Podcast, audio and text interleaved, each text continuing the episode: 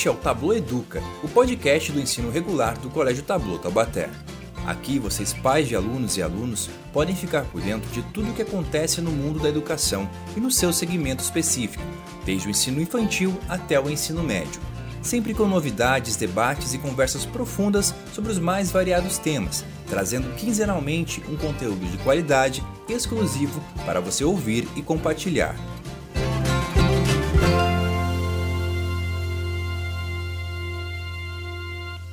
Olá, sejam bem-vindas ao nosso segundo podcast. É uma honra ter vocês conosco para debater este tema, professora Vânia e professora Odila. Eu vou pedir para que vocês façam a sua introdução, a sua fala inicial. Professora Odila, por gentileza. Um prazer estar com vocês. Pela primeira vez, não como supervisora, que já fui da escola, quando na ativa, na educação básica, há muito tempo, é, na década de 90. E agora, voltando para esse momento que, para mim, muito prazeroso e oportuno. Meu nome é Odila, eu sou professora aposentada da educação básica e professora do ensino superior da nossa Universidade de Taubaté, graduação e pós-graduação até 2020, e atualmente professora convidada do mestrado profissional em educação. É um prazer estar com vocês. Meu nome é Vânia, sou professora e atualmente coordenadora da educação infantil aqui do Colégio Tablô e muito feliz estar dividindo esse espaço com vocês para falar um pouquinho sobre a importância da educação nesses anos iniciais. Bem, professora Odila, professora Vânia, nosso primeiro assunto que iremos abordar será: existe uma idade ideal para que uma criança inicie os estudos? Essa é uma dúvida de muitos pais, principalmente os pais de primeira viagem. Qual o momento ideal para ingressar na escola? É realmente necessário? Professora Odila, vou passar a palavra para a senhora. Eu quero dizer para vocês que esta, esta concepção de criança ideal, professor ideal, ensino ideal, esse adjetivo ideal, eu estou há muito tempo trocando pelo ideal que toda criança esteja na escola, não necessariamente em relação à idade que ela tem. O mais importante, principalmente na educação infantil, é que ela esteja dentro da escola, é que a família entenda, compreenda e procure essa escola pelo seu valor formativo, educativo, social, e de desenvolvimento dessa criança. Então, para mim, a, a idade, ideal ou não, ela está já fixada na própria legislação, que é a Lei de Diretrizes e Bases da Educação Nacional, né? Dever do Estado de zero a três anos, mas não obrigatório para os pais. Quatro e cinco anos, dever do Estado e obrigação dos pais de faz, efetivarem essa matrícula e que vem fazendo. Agora, em tempos pandêmicos, nós estamos vendo é, o, o, acordar, o despertar deste valor e dessa importância, né? É, toda a nossa comunidade, toda a sociedade, fazendo colocações das dificuldades e dos benefícios da, da educação, formação online, mas também é, valorizando e apontando a necessidade e a esperança, né, dos dias dessa educação voltar ao novo normal, mas também presencial. Professora Vânia. É, falar sobre esse assunto é um assunto que gera muitas dúvidas na família, porque, como disse a professora Odila, por lei nós sabemos que a idade obrigatória da criança frequentar a educação infantil é a partir dos quatro anos. Porém, com a demanda das famílias e as necessidades de trabalho, as famílias acabam fazendo a opção por matricular essas crianças na escola mais cedo. E isso gera um pouquinho de insegurança nos pais, porque eles sempre pensam: será que eles não são muito pequenos para ir para a escola? Mas acabam por não pensar também em outras qualidades que a escola acaba oferecendo para as crianças no termo da convivência.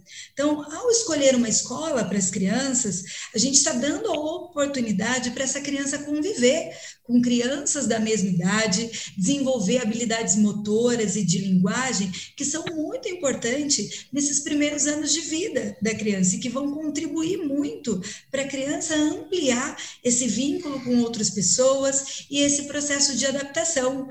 Por isso, não existe uma idade certa para a gente matricular a criança na escola.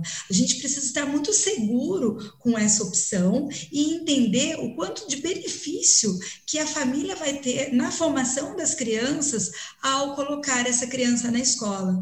E ter muita clareza, tanto na opção que fizer da escola, para que essa criança consiga se desenvolver o máximo que ela puder em todos os aspectos, tanto os emocionais quanto os sociais.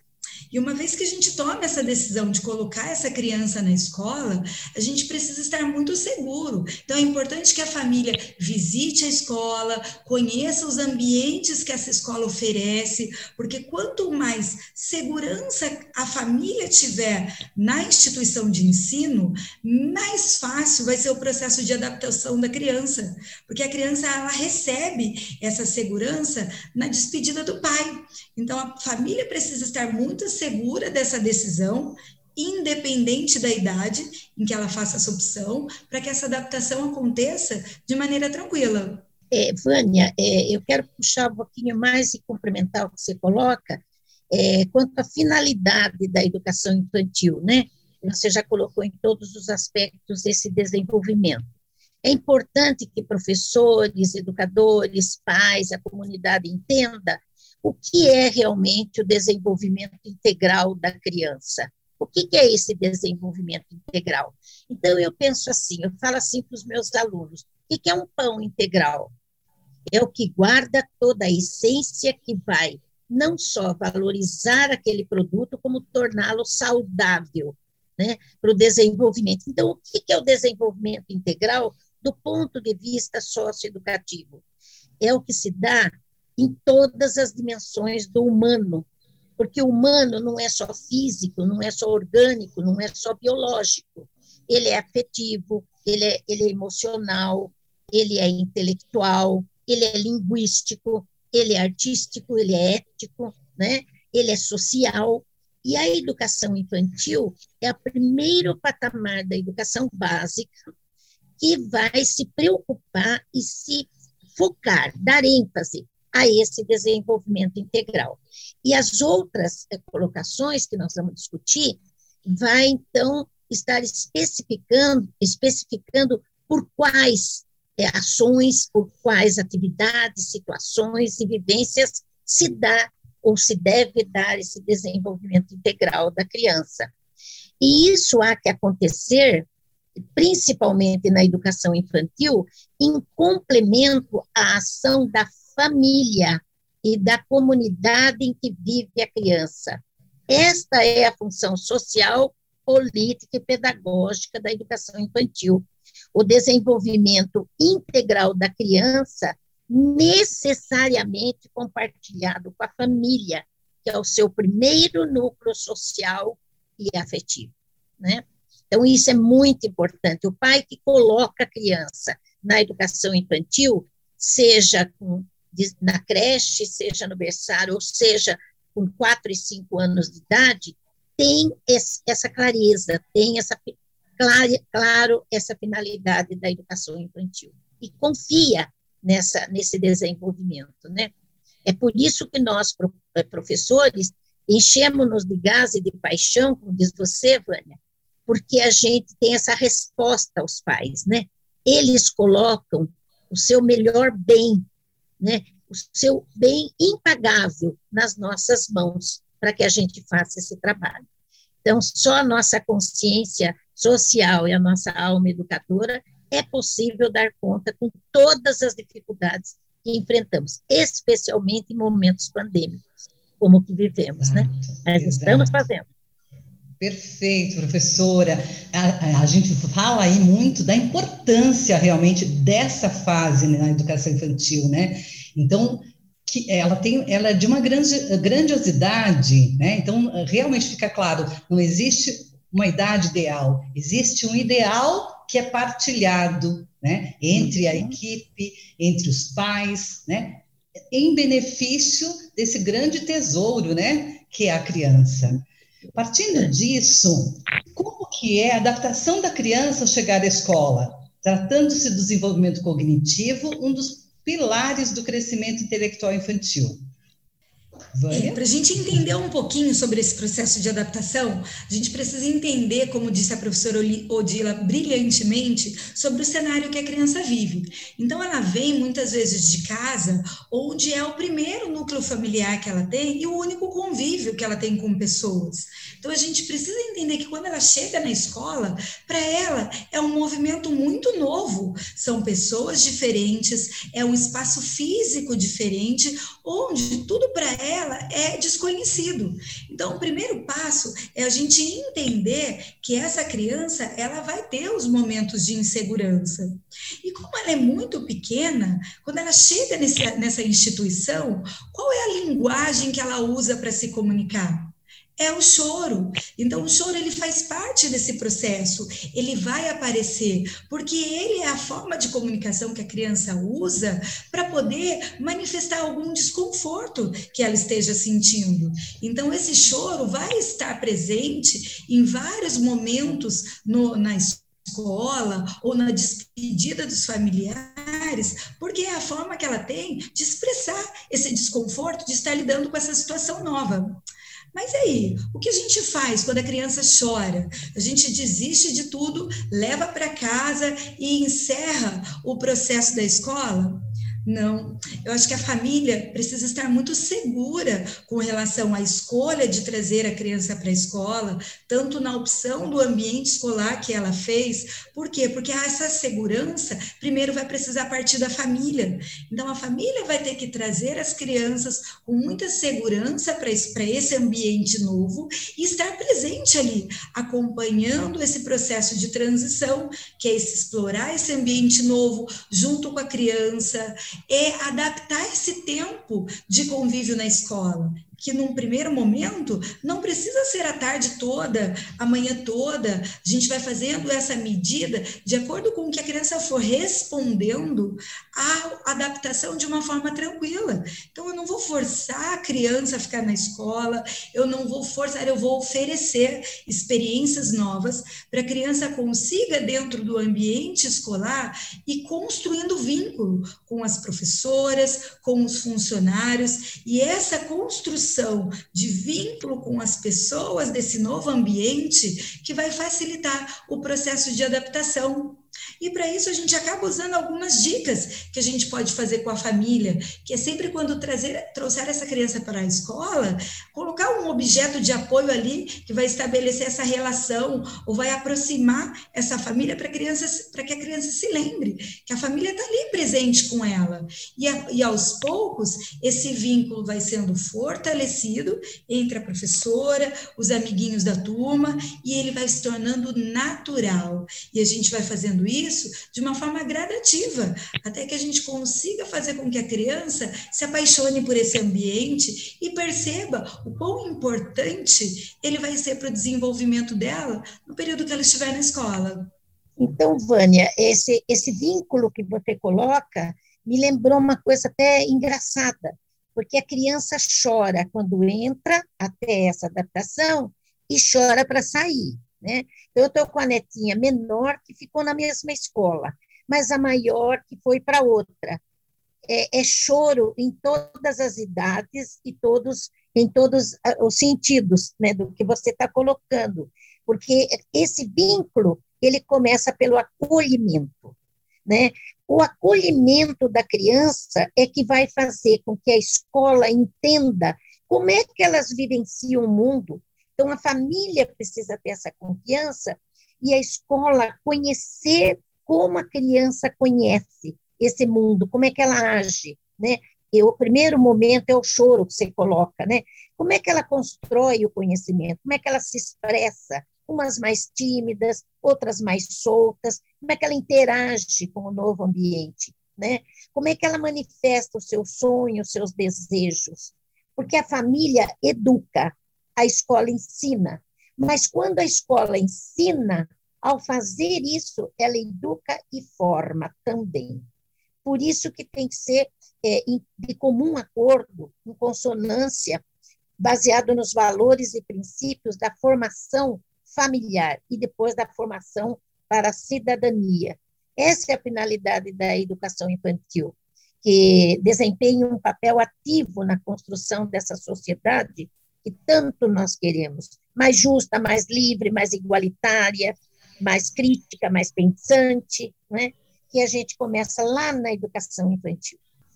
Ô, Dila, é eu costumo falar que a educação infantil é a nossa sementeira, né? A gente tem é sementes de diferentes espécies para quê? Para a gente poder cuidar e descobrir como que ela se adapta no nosso jardim. Então, para isso, a gente vai oferecendo o máximo de experiências que a gente tiver. Então, a gente cuida, a gente acolhe e a gente vai descobrindo o jeito de que o jeito que cada sementinha vai florescer e que cada uma tem o seu tempo, que é super diferente um do outro. E que então é importante a gente respeitar esse tempo, mas não deixar de estimular, porque o resultado final é o mesmo, um jardim florido com as mais variadas, com os mais variados tipos de flores. A gente só precisa cuidar com muito amor. Com certeza. E ela vai, vai se adaptar e ela vai é, é, é criar laços e vínculos é à medida que a escola permita isso que você está colocando, Vânia. O criar, o inventar, o chorar, o calcular, não é? o esperançar, tudo isso é ensinado na escola. O correr, o cantar, o ler, o escrever, o movimento, o riso, o conto, né?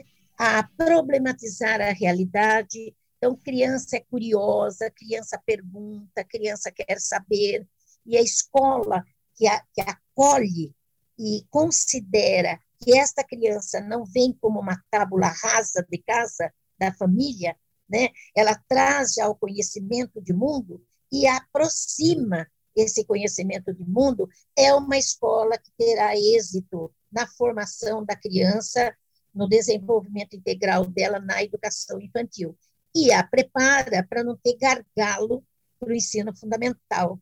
Aquela coisa terrível, agora eu saí da escola alegre, feliz, e vou para o ensino fundamental, que é rígido, que eu tenho que ficar sentado na carteira, que eu tenho que escrever. Tem mesmo, mas não dessa forma, né? Então, a escola que prepara a criança assim, na educação infantil, também se livra e livra a criança e a família desses gargalos bastante problemáticos da passagem da educação infantil para o ensino fundamental e dele para o médio. Ah, essa, ah, foi falada uma palavra que ela é fortíssima, que é o acolhimento. E acolhimento não tem idade, né? Qualquer momento da vida a gente precisa dele. Então, na adaptação, sem dúvida, mas a vida toda a gente vai precisar do acolhimento, desse olhar para o individual, para aquilo que eu preciso, né? Acho que essa é a grande, é, a, a, é o grande diferencial da educação, né? Quando a gente olha para eles e entende com o olhar, né? Qual é o sentimento que está sendo gerado, tá? É, vamos falar também agora da socialização, né? Que é outro fator importantíssimo. Como a escola pode cumprir o papel de educar e socializar esses pequenos? Qual o papel da escola como esse espaço de convivência e interação social? Veja bem, gente, eu não posso falar em socialização sem antes essa discussão primeira que nós tivemos, essas reflexões, né? Porque socializar alguém alguma coisa ou algum ambiente, desde a educação infantil, é acolhê-lo na sua essência, em como ele é, e mostrar que ele está num lugar para ele e para a família, né? deixar claro, evidente, transparente que ele está num lugar onde as pessoas, em primeiro lugar, querem vê-lo crescer e se desenvolver como gente, gente no sentido da cidadania plena, para ser exercida desde a educação infantil em graus é, aumentativos à medida que ele avança no processo de escolarização. Então, a primeira coisa que o pai e a mãe têm que perceber, o seu filho está numa escola não a que não tem deslizes ou que não tem ainda é, melhorias para serem feitas, mas ele tem aqui uma coisa essencial: pessoas que vão querê-lo bem e respeitar a individualidade, os sonhos, os desejos, canalizar o potencial da sua criança para a felicidade dela própria, seja formada por o que for, mas é, menos importante que o título, o diploma e o segmento é como essa escola vai ajudá-lo a ser o cidadão capaz, capaz desta, desta a, a agir na sociedade para torná-la mais, mais é, para torná-la melhor de se viver. E ela ser feliz. A criança tem que ser feliz dentro da escola. Antes de qualquer coisa, nós teremos que devemos querer que ela seja feliz. É uma criança alegre, é uma criança feliz, ela está contente com a escola, ela está. Eu sempre falo, quando falo em avaliar o professor, eu digo, vá perguntar para os alunos e para os pais. Pergunte, eles são os maiores. Você quer avaliar um professor? Você diz assim: você tem aula com a professora Odila, a professora Claudete, a professora Vânia? Tenho. E como é que é? Ah, é uma delícia. É, tem coisa que é mais difícil de aprender, mas elas são muito dedicadas. Olha, elas explicam quantas vezes a gente pergunta, elas, elas têm paciência pedagógica, ela tem jeito para falar, ela não soca, ela não grita, e ela é uma, é uma pessoa que me inspira confiança. Eu gosto muito da professora Claudete, eu me sinto bem lá. Isso é fundamental, principalmente na educação infantil. É tão fundamental que se ela não tiver uma escola e um professor assim mais à frente, ela já criou as estruturas, a inteligência emocional para trabalhar com essa questão. Ela vai saber diferenciar e aquele professor mais difícil para ela não será obstáculo para ela prosseguir. Ela vai respeitar e vai saber passar por cima desse, dessa dificuldade, desse entrave, né? Ela vai saber selecionar, ela já vai ser seletiva e, e, e como ela vai pensar, né? Ela aprendeu a pensar, ela vai com o pensamento dela é, canalizar a própria ação, porque ela já aprendeu na educação infantil a autonomia para pensar, né? para criar, para resolver problemas na vida, na vivência, como disse a Vânia já, através das experiências todas. E, nesse sentido, a palavra conteúdo em si perde efeito. Né? Na verdade, é a vivência, é como se dá essa passagem dela por essa experiência tão fundamental na vida humana. Tão fundamental, principalmente nos dias de hoje.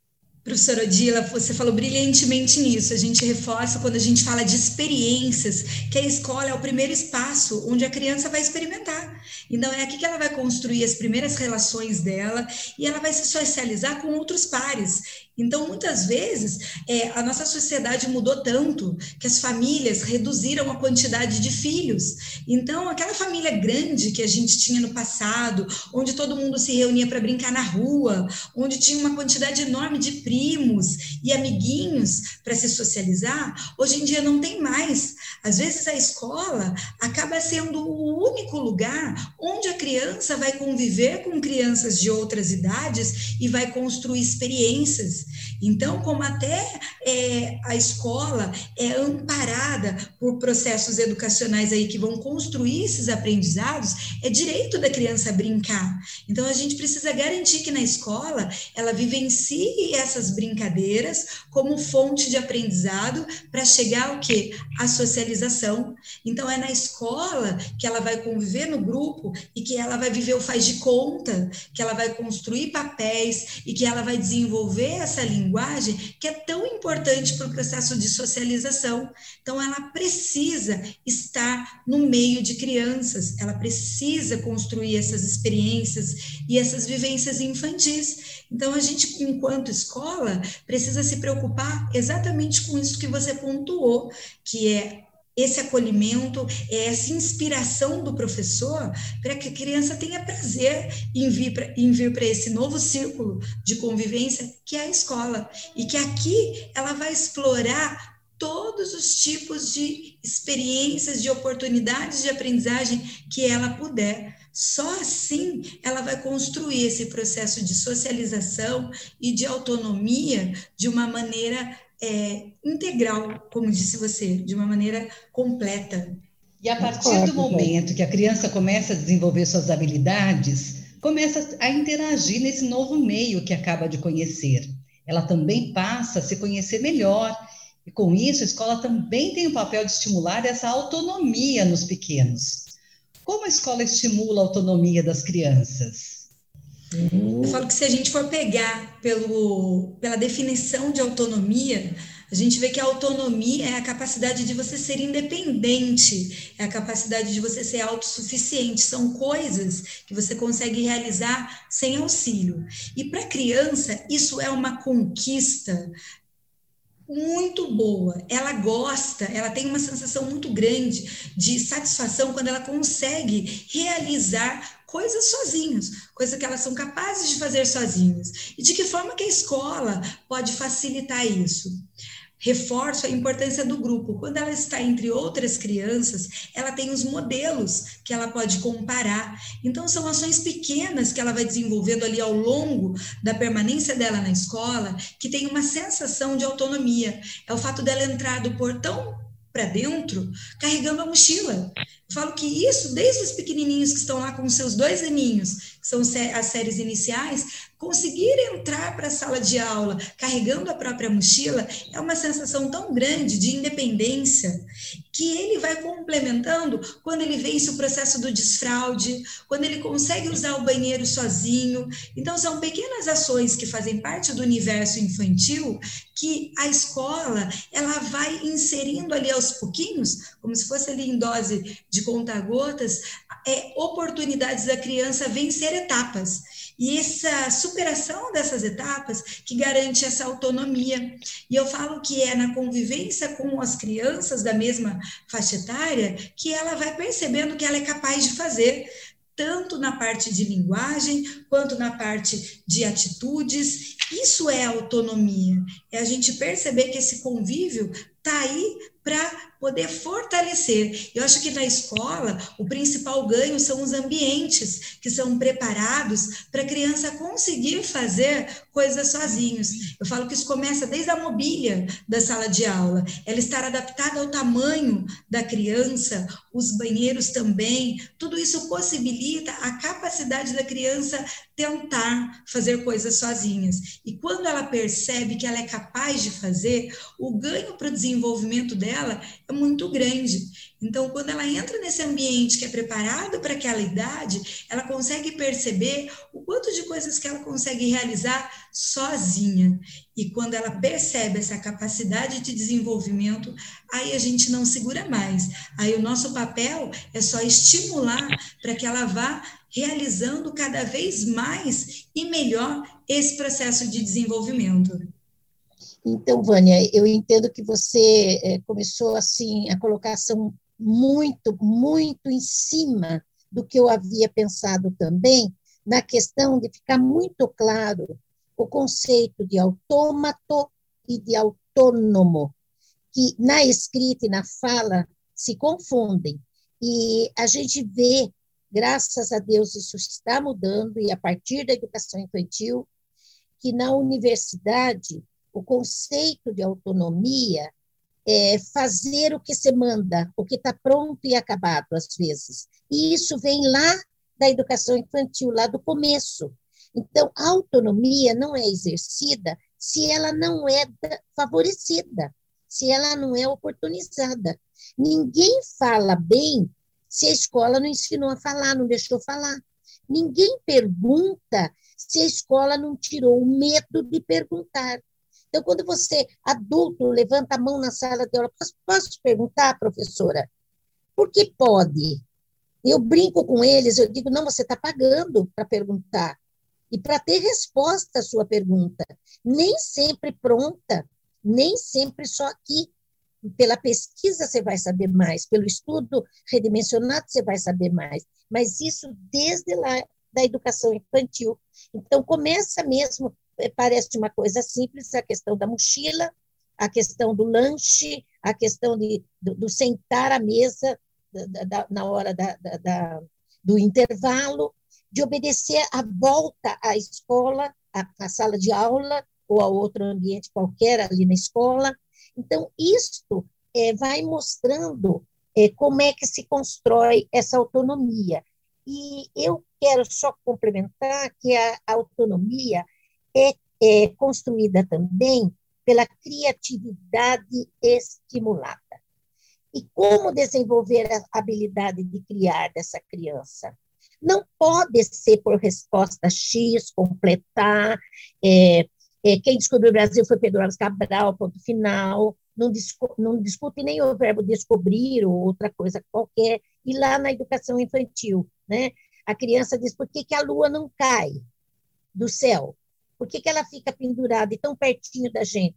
Se, se você está dizendo que está muito distante, como é que é isso?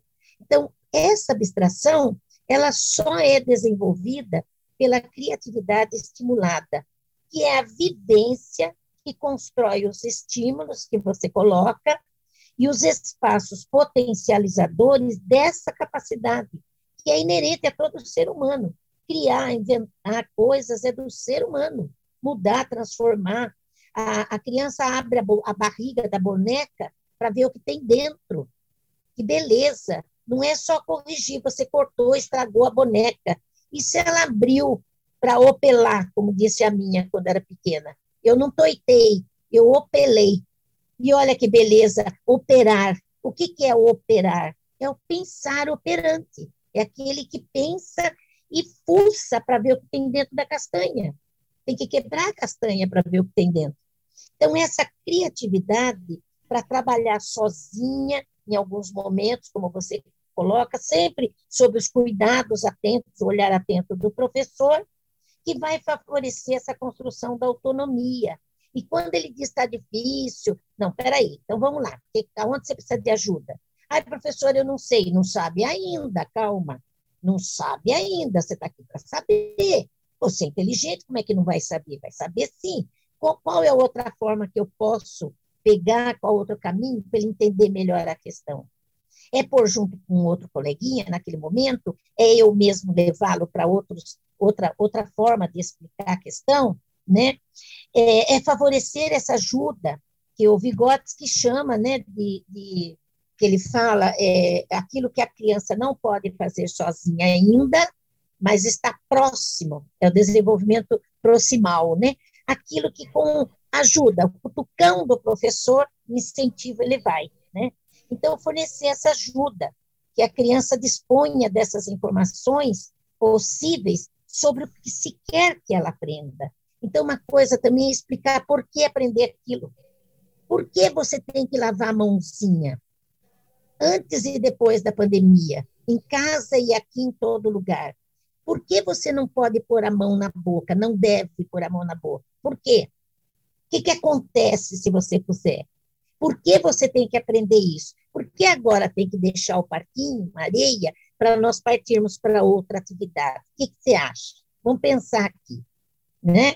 Sempre o diálogo é uma relação dialógica que é, excita essa criatividade estimulada, que vai chegar à liberdade da criança perceber que pode ser ela mesma e ser autônoma nas coisas, até por criação do conceito de responsabilidade com ela e com os outros. Perfeito, professora. Bom, professoras, nós vivemos hoje um momento completamente diferente, inusitado de tudo que nós vivemos por conta da pandemia do, do Covid-19. Então, falando ainda desses três pilares, desenvolvimento cognitivo, socialização e autonomia da criança, a gente pode considerar que a abordagem é a mesma? E o que, que muda nesse momento? Olha, na verdade, eh, Claudete, eu entendo que esse momento ele está crivado e ele será marcado na história e na cultura de todos os povos desse planeta, como um momento de mudanças impensadas, inesperadas inusitadas e completamente desafiadoras. Então, na educação infantil, não só muda pelas novidades que as diretrizes curriculares trazem, que a Base Nacional Comum Curricular traz, né? mas por essas novidades dos novos tempos e novas formas de vida, com uma geração que nós temos que considerar que é do século XXI.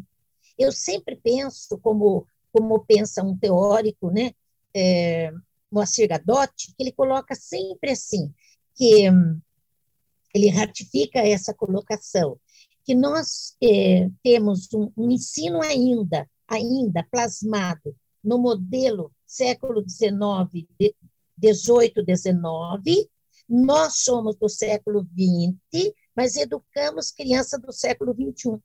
Então, isso, qual é a educação para o século XXI?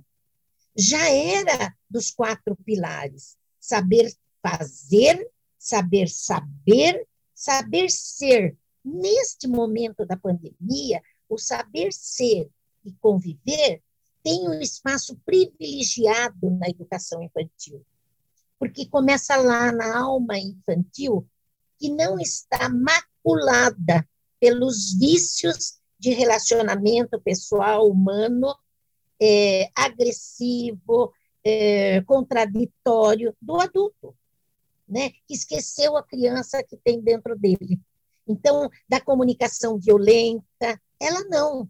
Normalmente, até as briguinhas entre as crianças, elas não têm comparação, na maior parte das vezes, com nenhum tipo de agressividade já calcada no adulto. Então, tudo muda, desde o acolhimento dela na escola, a compreensão dos pais em relação a essa escola, a vinda dos pais. A escola, até pouco tempo, diz, se sentiu uma ilha, isolada da sociedade, quando ela tem a sociedade importante dentro dela, que são os filhos desses adultos que têm aquela cultura, que têm aquele conhecimento, que têm aquela vida. Então, do portão para dentro, entendo eu. Eu, diretora, eu, coordenador. Não. Isso mudou tremendamente, tinha que mudar mesmo. E a Covid, nesse, la, nesse lado, eu vejo como positivo. Ele veio mostrar, ela veio mostrar tanto para os pais quanto para os educadores esse, esse relacionamento interpessoal mais sadio, né? mais propício a, a essa confluência escola-família. Né? Isso na pública, na particular, na confessional. Né? Então, muda os modos, como a Vânia já colocou, desde a gramática da escola. Carteira um atrás do outro, nem sempre, carteira do tamanho da criança, banquinhos, almofadas, material tecnológico, didático, pedagógico, livros, leituras, tudo isso vai formar esse ambiente que a criança vai perceber num mundo em mudanças, uma escola compatível com esse mundo para ensinar. Odila, e quando você fala desse momento desafiador, eu falo que para a educação infantil foi ainda mais grave, porque assim a gente entende, como você disse, que a escola é pertencente à sociedade. Porém, quando a gente tirou a escola, no caso da educação infantil dos pequenos, a gente tirou justamente aquele ambiente onde a criança usava para interagir, onde a criança usava para construir as experiências de vida dela. E aí nós nos deparamos com um cenário totalmente grave, um cenário onde nós não tínhamos mais o ambiente escolar e nós tínhamos aí a necessidade da criança continuar se desenvolvendo. E de que forma conciliar isso? Nós pegamos famílias abaladas emocionalmente por conta da demanda de trabalho e por conta do home office que acabou entrando na vida das famílias, e tudo isso interferiu de uma forma muito forte no emocional do adulto e da criança. Então, nós precisamos, assim, em pouco tempo, nos reinventar. Então, a escola mudou totalmente o formato, passou-se, então, a usar o formato é, online que para a educação infantil era um, um, terreno totalmente incerto, não tinha estudos, né, com relação assim, com ações tão concretas. Então foram muitas experimentações que foram realizadas ao longo do processo até a gente chegar a um resultado que conseguisse levar um pouquinho de interação para a vida dessas crianças. Falo que assim não é o ideal, mas era o que a gente tinha naquele momento. E aí começou-se um processo de desenvolvimento, tanto por parte do professor quanto por parte da família, de abraçar esses recursos tecnológicos aí para levar momentos de interação para as crianças. Então a gente tirou ali a lousa e o giz do professor e ofereceu para ele o computador. E aí os professores foram se redescobrindo e nós vimos o quanto isso é ajudou a evolução do processo educacional, porque a gente conseguiu incluir aí nessa geração, como você disse, do século 21, a linguagem que eles conhecem, a linguagem das telas, os recursos digitais, e que tanto é, contribuíram para essa educação de qualidade. Então, o professor ali, essa figura brilhante do professor, se superou mais uma vez para conciliar tudo que ele entendia de educação com os recursos tecnológicos. E aí a gente conseguiu momentos de interação mesmo que pequenos, para crianças de dois anos de idade. A gente tinha lá a professora do maternal e do infantil 1 que se vestia de astronauta e que levava o espaço para dentro das casas das crianças, para criança, para que a criança pudesse em casa viver um pouquinho das oportunidades que a gente oferece na escola. Então foi um momento que apesar de toda essa situação difícil, contribuiu muito para a evolução da educação, principalmente nessa série infantil. Com certeza, Vânia, concordo com você. E, e essa questão da leitura em tela, é, para a criança, aproxima-se nesse, nesse ponto que você coloca, né? Que ela está, é a geração, a geração dela é a geração digital, né? É, ela se afeiçoa um pouco mais rápido, se adapta um pouco mais rápido do que o adulto, por exemplo, na, na minha idade, com, os, com, as tecnologias que eu já vivi, né? Desde o, do, da mais remota, da mais remota que vocês possam imaginar, que eu acho que vocês nem conhecem, do flanelógrafo ao computador, né? Então, você vê, isso é interessante observar, há momentos que a família fica, tem muitas famílias que escrevem para mim, são conhecidas, já fui professora dos filhos, então, eles escrevem dizendo assim, Dila, como é que eu faço? Eu estou desesperado, eu não sei explicar. Mas, ao mesmo tempo, é essa tela que proporciona o que você está falando. E a criança, ela por mais cansada, ou às vezes irritada naquele dia, muito calor, sentada algum tempo ali na frente da tela, embora ela goste, né, ela também tem esses momentos de, de, de um pouquinho assim de de, não é desânimo, mas um cansaço, vamos dizer. É, é cansaço, não é estresse, é um cansaço. Ela retrabalha, ela já está aprendendo a retrabalhar esse momento mais difícil. Então, ela traz, assim, pontos, aspectos positivos muito grandes, muito reconhecidos nesse momento, para aluno e para professor. Vocês não têm ideia o que eu tive que pular para aprender né? E como diz uma outra autora, a Sani, que a gente também cresce e aprende é, pela necessidade e o desejo de. Então, o que eu não tive desejo tão, tão grande antes, eu tive pela necessidade agora. E aí eu descubro o desejo de.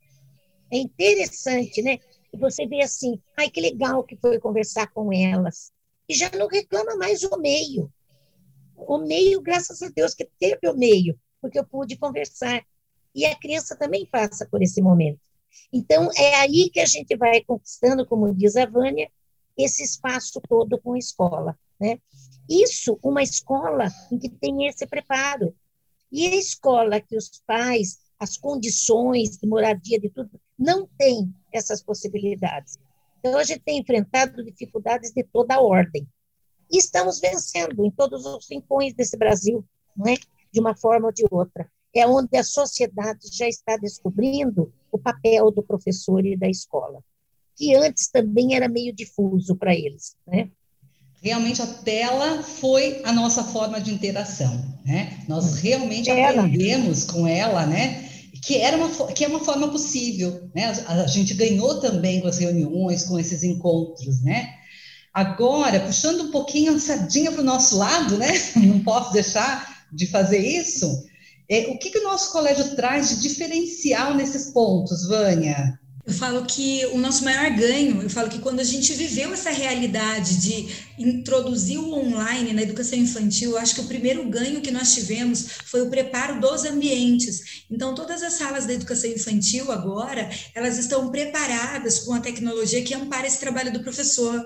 Então, a gente tem a possibilidade de oferecer esse ensino híbrido para as crianças, desde o maternal até o ensino médio. Eu acho que o investimento nesses ambientes garantiu qualidade de aula, porque o que antes a gente restringia só aos espaços de experiências nos ambientes externos, a gente está conseguindo ampliar esse trabalho dentro de sala, por conta dos recursos digitais, do processo de gamificação, e assim a gente está conseguindo ampliar em termos de conteúdo uma forma mais lúdica de ensinar, falando a língua língua das crianças do século XXI, que é essa linguagem informatizada.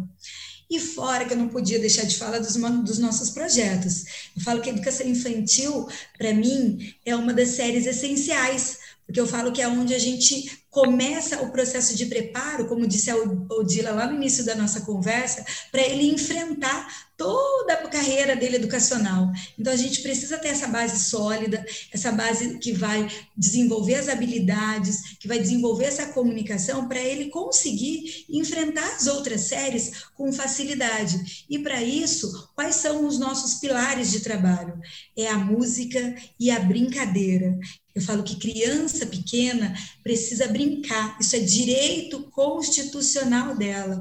E a gente vê que a brincadeira é o combustível principal do aprendizado. A criança que é feliz é a criança que aprende. Então aqui a gente oferece brincadeira sim, brincadeira na cozinha, brincadeira no parquinho, brincadeira dentro de sala, porque é essa que vai construir as habilidades que a gente precisa aí para o nosso futuro. Bem, então, professores, nós estamos encerrando esse podcast, esse bate-papo tão rico. Agradeço imensamente a participação de vocês. Acredito que os pais que puderem ouvir esse podcast terão plena certeza da importância e do peso da educação infantil na vida dos seus filhos.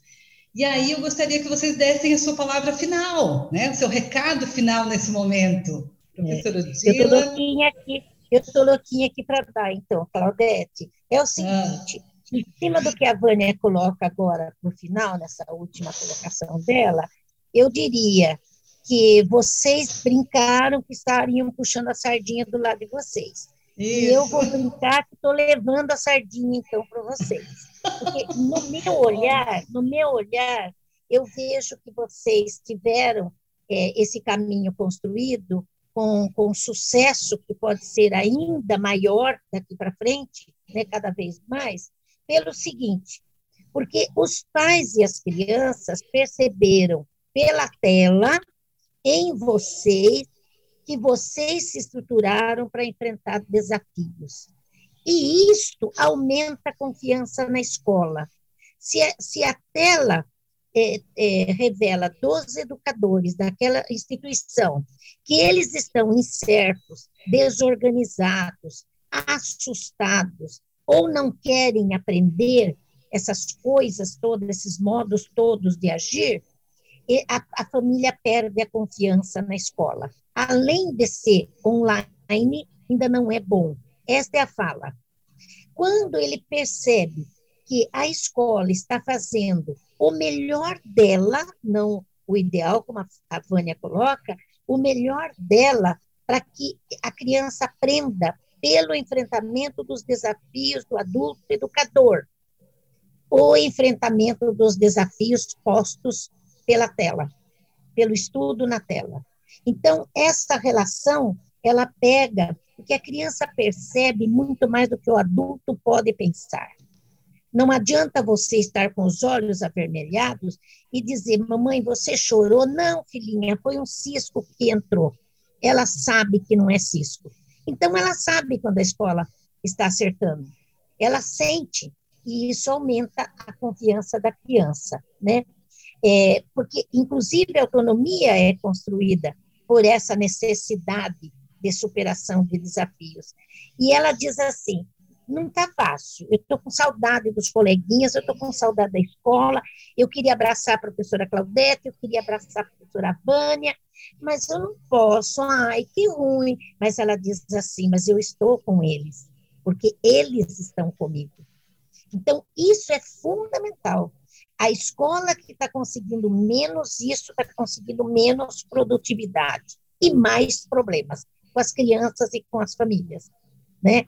Não é só o recurso que falha, que a internet, não é só isso. É essa questão, para mim, a meu ver, é fundamental.